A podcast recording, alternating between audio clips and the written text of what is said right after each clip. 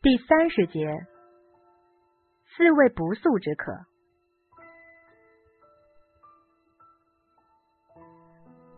我在报社工作挺顺利，由于我是国际部唯一的女性，所以备受宠爱。想偷懒的时候说一声，就有人代劳。可今天不行了，这事儿累死也得我自己干。一直给我写稿子一北京小子，忽然间撂担子不干了。让南方一家体育报纸给挖走了，因为人家给的钱比我们给的多。这下可好，本来他的任务都得我来。以前约约稿子看看版就成，现在连稿子也得我自个儿写了。我的德语是半吊子，看个普通文章能看明白，可让我去翻译什么《明镜周刊》的足球报道，简直就是要我的命。今儿一天一共不到一千字的稿子，我愣是写了俩小时。用小东的话说，那《明镜周刊》的德文好好难啊！赶上奥运会，大家全都忙得脚打后脑勺。国际足球版的编辑在顾及自己版面的同时，还被拉去别的版面帮忙。奥运会的缘故，报纸加了增刊，我忙得晕头转向的。连爹妈长什么样都快忘了。那会儿我们这帮人真是以报社为家，一天到晚泡在办公室里，除了上网看新闻、联系各位作者之外，一天吃五顿饭。所以那一个月我没瘦，反倒胖了。我问过呆老大，咱也不像人体坛周报，啥体育新闻都报，干嘛还忙成这样啊？呆老大语重心长、愁眉不展的对着一碗还没泡开的康师傅说：“想跟人家竞争，就得付出努力；想要赚到银子，就得出卖苦力；想要吃到泡面，就得等到无力。”我们当时全翻了。后来我听见台湾人讲的评书叫《欢乐三国志》，曾经极度怀疑那俩人。是呆老大师出同门的师弟。这一天正赶上中国又得了金牌，是个打球的小帅哥，全国女孩面前抱有人缘的一位。那天稿子扔给我写了，我一边写一边念叨：“过瘾呐，光荣啊，激动啊！”弄得呆老大直问我。是不是看上那小帅哥了？我忽然想起来，刘星给我讲过，这小子在广州打他女朋友的光荣事迹，立刻极度八卦的把这件事儿讲出来给大家听。结果被全体女同事骂我不明事理，破坏小帅哥在他们心目中的美好形象。男同事们则深表赞同，教育女生们千万不要轻信男人的外表。结果这件事儿在报社里引起一阵毫无道理的讨论。这帮人是体育记者啊，什么八卦新闻不知道呢？无非是忙得太累了，给自己找消息，火撞枪口上罢了。我心里骂自个儿多嘴，顺带着把刘星也骂了一顿。正写着那小帅哥的表扬稿，门外进来两人，一个胖，一个瘦。指名道姓要找金银，我抬头一看，嘿，还真是说曹操，曹操就蹦来。来的人一个是刘星，另一个居然是宋乐天。我好像已经很久没见过宋乐天了，所以看见他的时候差点认不出来。他瘦了，沧桑了，味道像是大二那年。我在一食堂门口见到了刘海波，宋乐天似乎变了。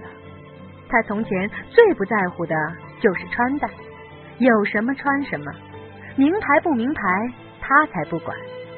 可现在不了，从头到脚都是名牌。按说他这种中关村的 IT 精英，就该是蓬头垢面，提拉着一双凉鞋，手里捏着一根油条。一副整天睡不醒的样子，可宋乐天不是。要不怎么说我认不出来他了呢。瞧他那件平整的有点夸张的 Loctus 白色 T 恤，我打赌他以前连 Loctus 是什么东西都不知道。要说这社会是真能让人脱胎换骨。我这才多长时间功夫没见着宋乐天呢，丫就变得这么风度翩翩了。怎么着，星爷，组稿组到我们东北来了？我们这哪位编辑跟你勾搭上了？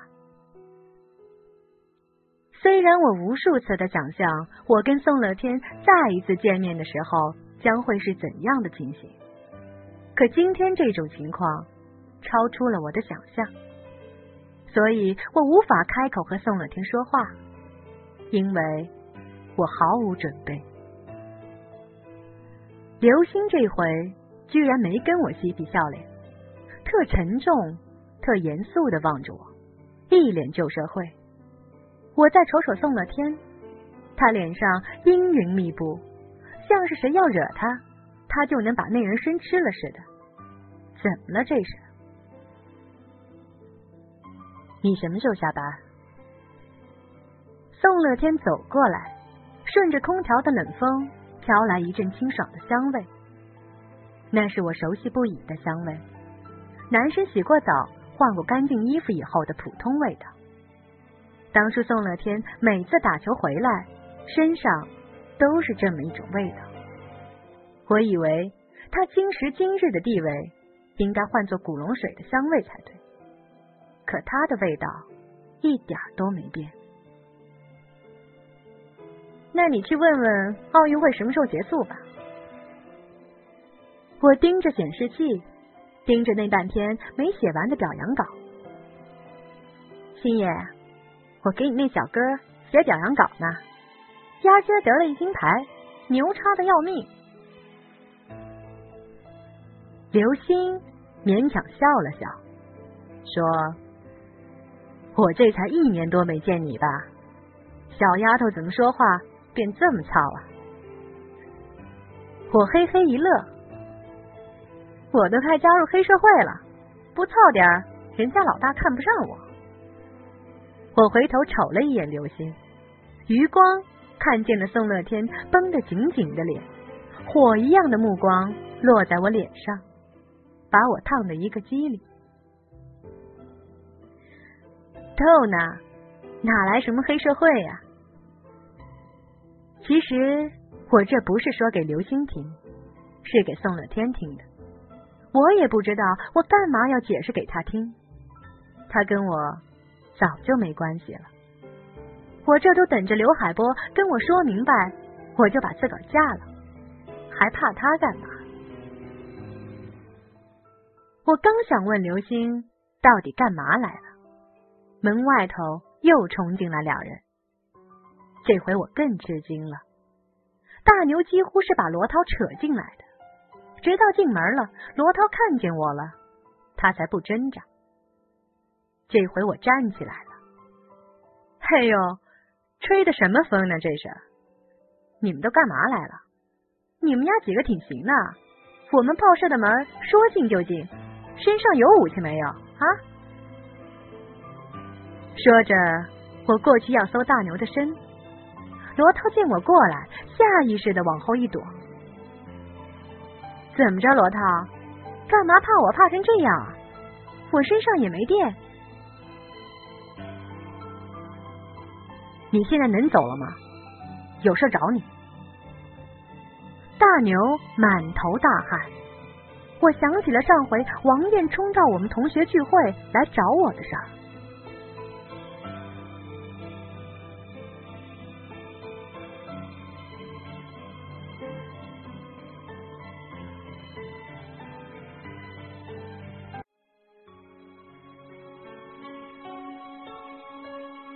听课网，有声的世界，播客的天堂。我的听课，你做主。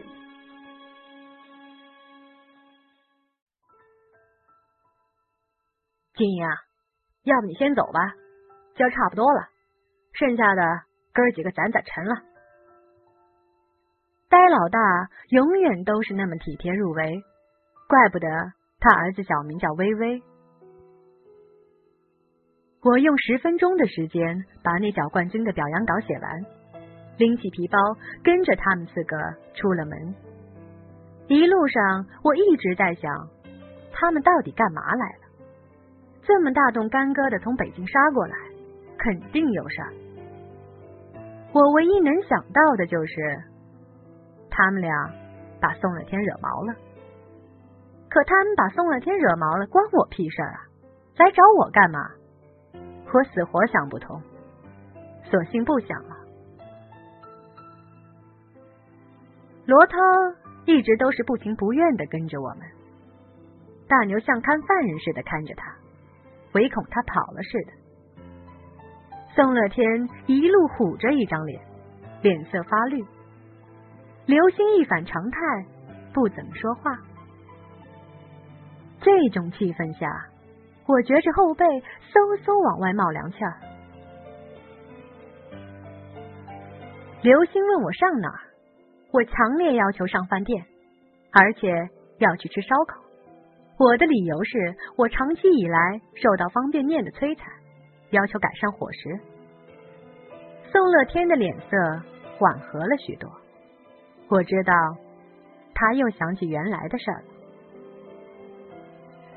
我爱吃烧烤，打以前念中学的时候就爱吃。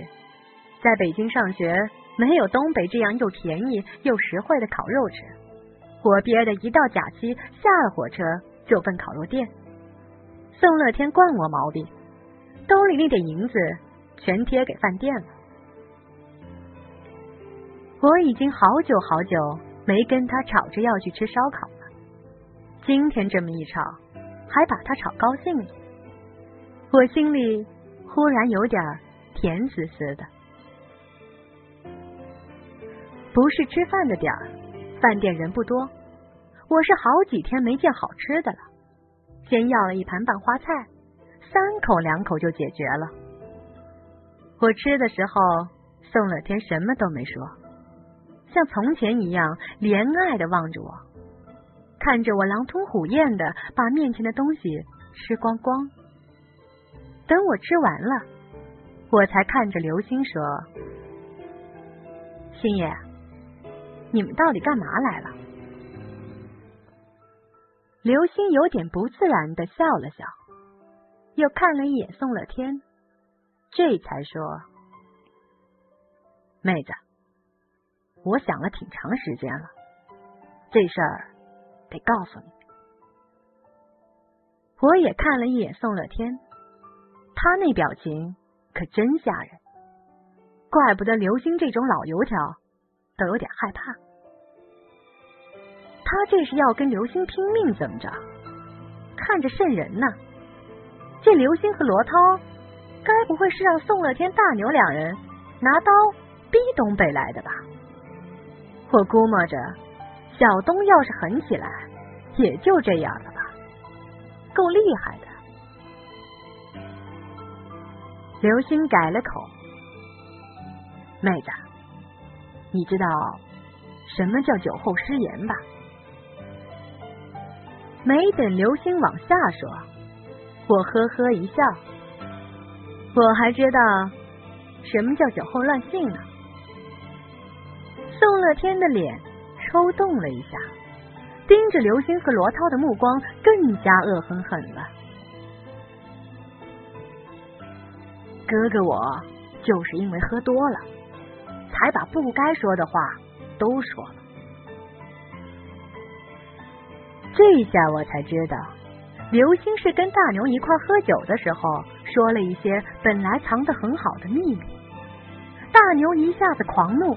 立马打电话给宋乐天，宋乐天跟屁股上安了火箭似的赶来，一盆凉水浇刘星脑袋上，把他浇醒了，拎着他脖领子让他说实话。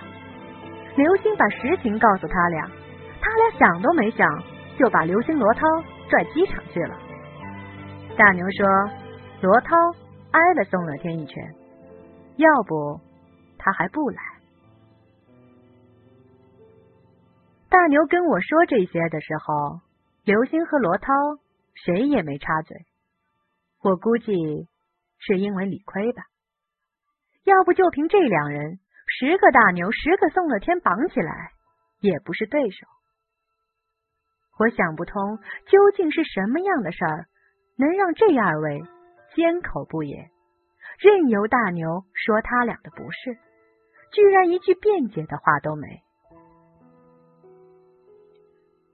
刘星第三次开口，异常动感情的说了一句话：“